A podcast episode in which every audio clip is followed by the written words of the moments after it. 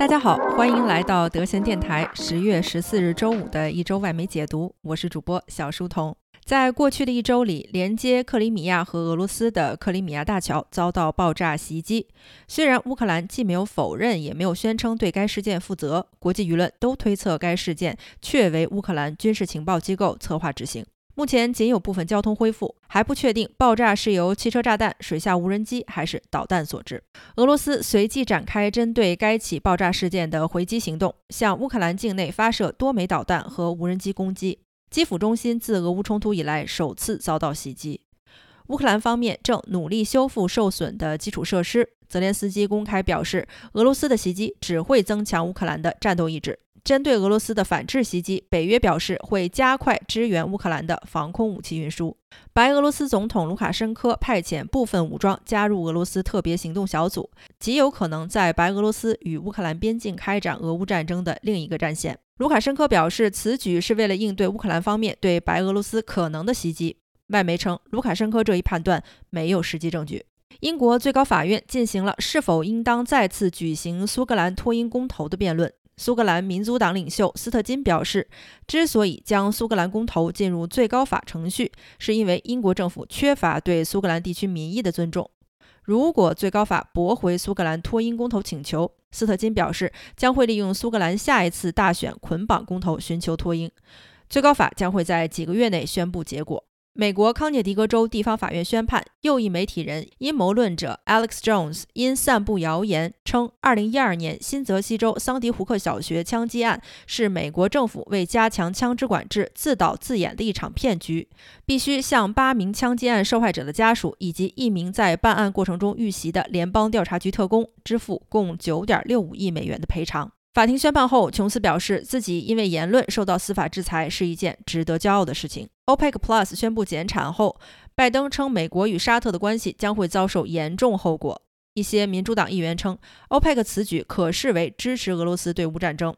参议院外交委员会主席称将会冻结对沙特军售。伊朗局势依旧动荡。一个月前，一名女性在宗教警察执法过程中意外死亡。伊朗国内的游行示威接连不断，大学学生成为抗议主力。目前，军方、伊斯兰革命卫队以及巴斯基民兵方面态度不明。在美国斡旋下，以色列和黎巴嫩达成了海上划界协议，同意就开采海底天然气事宜展开合作。该协议仍需要得到两国官方确认。日本埃普西龙小型火箭在发射之后不到七分钟就发生故障损毁。火箭与携带的商业卫星一起坠入菲律宾东部海域。外媒称，这是日本近二十年来首次火箭发射失败事故。朝鲜再一次发射一枚短程弹道导弹。据朝鲜中央通讯社报道，此次导弹发射是为了测试导弹携带战略核武器的作战能力。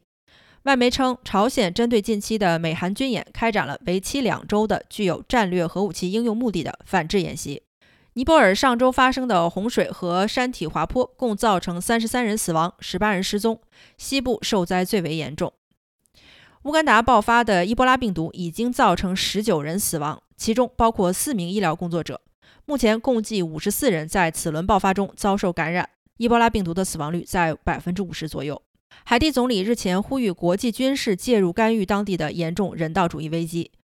据报道，当地帮派自从九月份开始就阻碍主要能源运输管道，并且控制了大部分高速公路，导致企业和医院由于缺乏食物和饮用水被迫停业。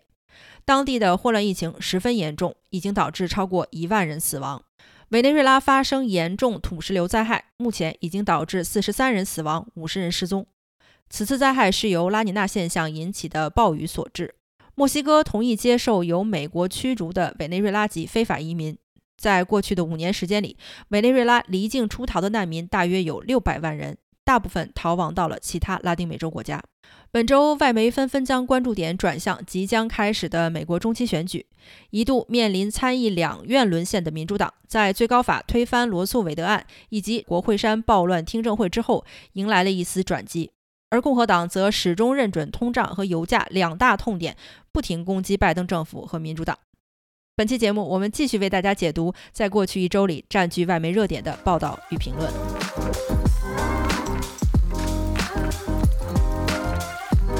德森电台是一档实时分享国际媒体观察与思考的播客节目，每周更新的一周外媒解读，通过评述过去一周占据外媒热点的新闻事件，为中文听众提供一个全方位了解世界热点、洞察外媒话语体系和意识形态逻辑的信息途径。欢迎大家订阅收藏。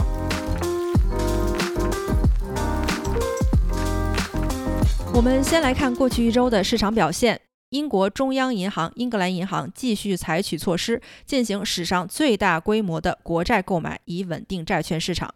英国央行在英国政府宣布大规模减税措施后，临时设立了专项资金，用以购买国债，预计维持到十月十四日。英国养老保险基金遭受英国国债最近不稳定表现影响，希望该购买计划能继续延长。随着市场对美联储持续上调基准利率的预期，美国国债的收益率也有所上升，房贷利率水涨船高。目前，美国国内三十年房贷利率达到了二零零六年以来最高水平，百分之六点八。据国际货币基金组织预测，全球通胀预计在今年年末达到高峰，二零二三年仍将持续走高。俄乌战争对全球经济持续造成极端负面影响。IMF 估计，二零二三年全球 GDP 受俄乌战争影响，已经较之前预测下降百分之二点七。IMF 认为，投资者将会寻求更为稳定和安全的资产，例如美国国债，这将会导致美元继续走高，全球经济持续朝着不稳定方向发展。据咨询公司高德纳发布的报告显示，个人电脑销量在第三季度降低百分之十九点五，是自九十年代有该数据记录以来下降幅度最大的。在全球疫情刚爆发时，个人电脑的销量直线上升，但由于通胀对个人消费支出的持续抑制，销量转升为降。英特尔称计划将裁撤上千个岗位。订餐软件 DoorDash 和打车软件 Lyft、Uber 的股价在美国劳工部宣布关于送餐拼车公司雇佣员工的新规定之后大幅下降。在此之前，这些企业与员工的合作关系为合同工，企业无需支付员工的各项福利保障。而在新颁布的规定中，这一部分有所修正。美股在各大银行公布不如市场预期的营收报告之后，纷纷下跌。周五美股起伏较大，收盘只有道琼斯工业指数勉强维持上涨。本期节目的热点解读是即将到来的美国中期选举，民主党将炮火集中在保守派高法推翻罗素韦德案、国会山暴乱以及特朗普涉嫌不当处理机密文件案等一系列重大案件。并大肆渲染共和党控制议会及地方重要位置后的倒行逆施，而共和党则抓住拜登上任以来居高不下的通胀率和油价，抨击拜登政府执政无能，美国经济受损。据《经济学人》十月十二日的中期选举分析认为，虽然基于传统，执政党在中期选举一般都不会收获积极结果，但即便面对高通胀、高油价和拜登的低支持率，民主党在稳拿副总统哈里斯一席的基础上。依然有望保住参议院半数席位，共和党则有望获得众议院半数以上的三个席位，争取多数。经济学人的选举预测模式运用了包括民意调查结果、人口结构、募款规模以及历史规律等在内的海量数据，认为在参议院选举中，共和党有可能赢得四十五到五十三席，民主党则有可能获得四十七到五十五席。再加上副总统哈里斯能够打破五十对五十的平局，民主党获得参议院多数的可能性高达百分之八十一。最终结果很有可能维持在民主党五十一席，共和党四十九席。根据美国目前的选举规则，每个州有两位参议员席位，但每年大概只有三分之一左右的参议员席位面临选举。今年面临选举的参议院席次中，共和党占据大多数，这就给了民主党较大的挑战机会。要想获得多数胜利，民主党必须拿下包括亚利桑那州、乔治亚州和内华达州在内的重要地区，或者在俄亥俄州、北卡罗来纳州以及宾夕法尼亚州也有所斩获。目前，民主党把握比较大的席次大约有十四个，共和党比较稳妥的席次则为十八个。而众议院的选情则相反，民主党在模拟预测中赢得众议院多数的概率仅在百分之三十五。最终获得一百九十六到两百二十九席次，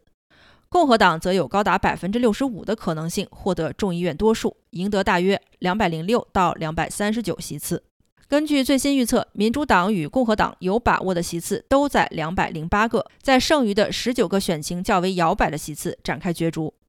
经济学人预测，最终结果很有可能是民主党获得两百一十四席，共和党获得两百二十一席。作为亲共和党的媒体，《华尔街日报》毫不掩饰地在十月十三日发表了一篇社论，题为《通胀和中期选举》。本届众议院的政绩就是不断下降的生活水平。文章写道：“人们盼望着，盼望着通胀能降下来一点儿，但美好的幻想在周四公布的九月份消费数据之后彻底泡汤了。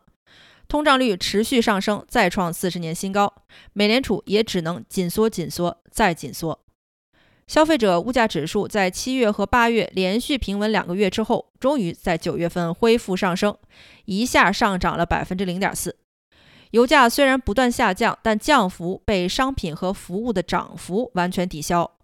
过去一年的价格上涨停留在了百分之八点二的高位，食品价格上涨百分之零点八。换一个角度，年增长百分之十一点二。而最坏的消息是，排除食品和能源的核心物价指数在一年内上涨了破纪录的百分之六点六，服务价格则持续上涨，突破了百分之六点七的涨幅。文章接下来继续罗列了一系列价格指数。上个月的汽车租赁价格也上涨了百分之二点五，医疗保险上涨了百分之二点一，汽车维修上涨了百分之一点九，航空票价上涨了百分之零点八。美国民众如果想存钱的话，就暂时不要出门旅游了，至少得忍到圣诞节。但是医疗保险和汽车养护开支不能省呀，居住成本也大幅上涨，折合成房租的话，相当于一年上涨了大约百分之六点七。美联储持续加息，在一定程度上冷却了一些地区的房地产市场，但这些数据什么时候能够反映在消费者物价指数上，还是个问题。令美联储更加头疼的是，通胀已经蔓延到美国经济的各个领域，即便已经到达高峰，但价格上涨涉及的维度之广，需要更长的时间和更加严格的紧缩政策来平复。这些都不得不让人更加担忧经济衰退的可能性。甚至需要警惕由于个别重大投资失误导致的金融危机风险。美国的普通劳动者正在为高通胀买单。根据劳动部报告显示，美国民众的实际工资水平在过去一年中已经连续九个月呈现下降趋势，相当于较去年下降超过百分之三。这些数据当然会产生政治影响，而且应该产生政治影响。拜登总统在媒体面前粉饰太平，声称劳动部的报告显示出对抗高物价取得的一些进展。但是开车和看病总不能依靠一些进展呀。拜登总统还声称，生活成本上升长期以来都是一个很难解决的问题。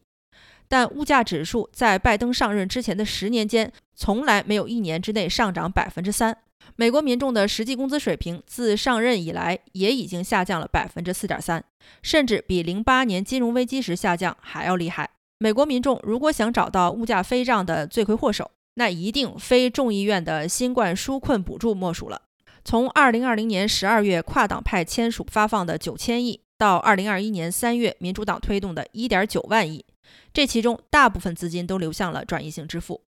即便美国经济在遭受疫情打击之后已经开始慢慢恢复了，而美联储面对如此大规模的救济补助发放，迟迟不做准备应对随之而来的通胀，也让人匪夷所思。现在美联储开始压缩需求了，降低企业和民众支出，希望拜登总统能够通过政策引导帮助解决供应链问题。然而，拜登总统总能找到适得其反的方法。大规模的企业增税，颁布各种条条框框限制企业招聘。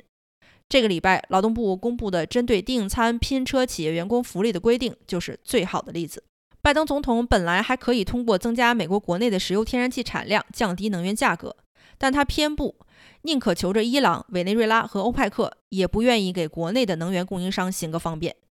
假设特朗普总统为了中期选举向沙特要求推迟减产，民主党会怎么给他定性呢？至少是邀请外部势力影响国内选情的叛国罪吧。而亲民主党媒体《华盛顿邮报》的重点则截然不同。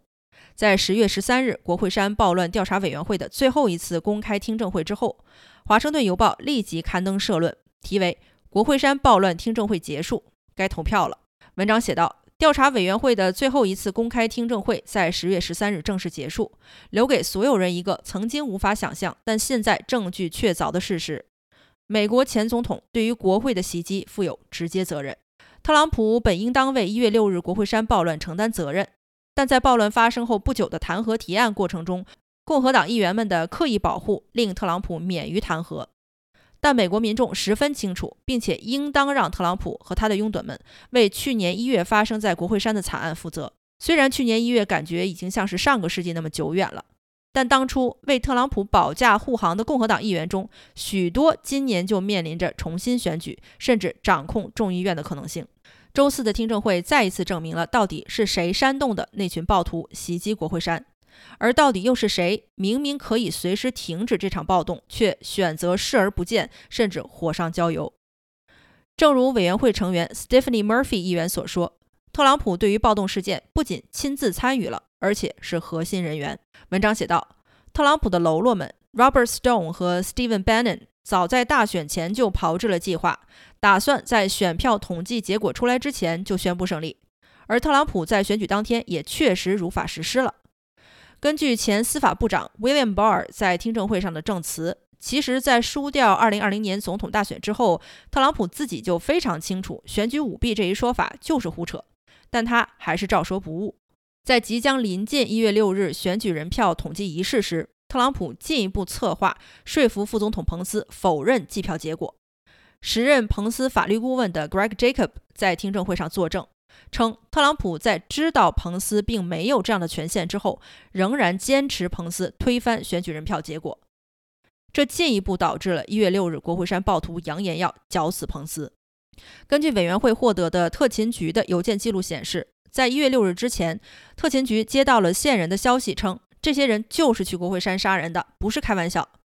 然而，对于这样的情报，特勤局并没有采取应有的重视。根据前白宫顾问的证词，特朗普对于袭击国会山暴徒携带枪支也是知情的。即便如此，共和党对于前总统特朗普仍然一片忠心，推选特朗普背书的候选人参加竞选。一些候选人和共和党议员甚至不惜颠倒黑白，将国会山暴乱描述成一群冒失游客误打误撞闯进国会山，到此一游。然而，调查委员会在过去数月的工作有目共睹，这不仅仅是来自民主党的一家之言。来到听证会作证的，甚至大部分都是共和党成员。这期间收集到的证词、视频和文字证据，足以向所有美国民众表明一点：美国的民主制度不容攻击和践踏。特朗普主义是对美国民主的破坏。那些借特朗普主义获取选举利益的共和党候选人，更是对美国民主的亵渎。堪称民主党话筒的《纽约时报》则策划了一篇十分庞大的综合报道。将数百位共和党中期选举候选人在竞选期间发表的不实言论汇总起来，题目为《共和党的选票上赤裸裸的都是谎言》。作者认为，这些共和党候选人共同代表了共和党目前的新形象，那就是对美国民主制度的威胁。文章写道，总共有超过三百七十位共和党中期选举候选人公开否认2020年总统大选结果。这些候选人的态度极大程度上反映了共和党内正在经历的巨变，那就是彻底推翻了民主选举的一个重要原则：选民投票，候选人接受结果。这种所谓的怀疑主义在各个州、各个竞选席位都有覆盖。即便在总统大选过去两年，在各地的地方选举中，针对2020年总统大选的质疑都会被当作竞选议题提及。而在此基础上，各种不实信息和假消息更是成为了共和党候选人参选话术的一部分。超过百分之七十的共和党众议院候选人质疑拜登总统的合法性，而这些候选人中有超过三分之二很有可能赢得其所在的选举。参加各州选举的共和党候选人中，比如州长、州最高检察官等职位，超过一半的候选人表达过对于2020年选举结果的强烈质疑。在共和党州长候选人中，这一比例更是高达百分之六十五。对于这些共和党候选人来说，否认二零二零年大选结果几乎成了他们获得特朗普支持和获得候选人资格的敲门砖。即便在国会山暴乱发生之后，那些公开质疑大选结果的共和党候选人中，超过百分之八十仍然没有放弃这一论述。在各种质疑二零二零年大选的说辞和理论中，阴谋论自然不会缺席。而拜登的儿子亨特·拜登在这些阴谋论中的出镜率最高。根据最新的阴谋论，主流新闻媒体、脸书和联邦调查局共同影响了2020年大选过程。这一论述在扎克伯格参加亲右翼媒体人 Joe Rogan 的播客节目时承认脸书曾经限制过关于亨特负面新闻之后，自然显得更加言之凿凿。不少共和党候选人也参与了对这一阴谋论的宣传中。另外一些候选人则将重点放在了美国主流媒体和科技公司形成的统治阶级对普通民众的蒙蔽和压迫。文章在列举了几十条共和党候选人的或疯狂或隐晦的阴谋论和质疑之后，写道：“共和党已经被虚假信息包围了，以至于现在很难找到一个完全愿意承认大选结果，并且相信大选过程没有舞弊的候选人。”本周另外一件媒体热点是在减税措施造成巨大市场动荡后，英国财政大臣于十月十四日周五被解职。英国首相特拉斯随即召开新闻发布会，收回部分减税措施，希望能够挽回之前造成的损失以及自己的首相任期。报道称，刚刚离任的科沃滕是英国近代历史上任期第二短的财政大臣，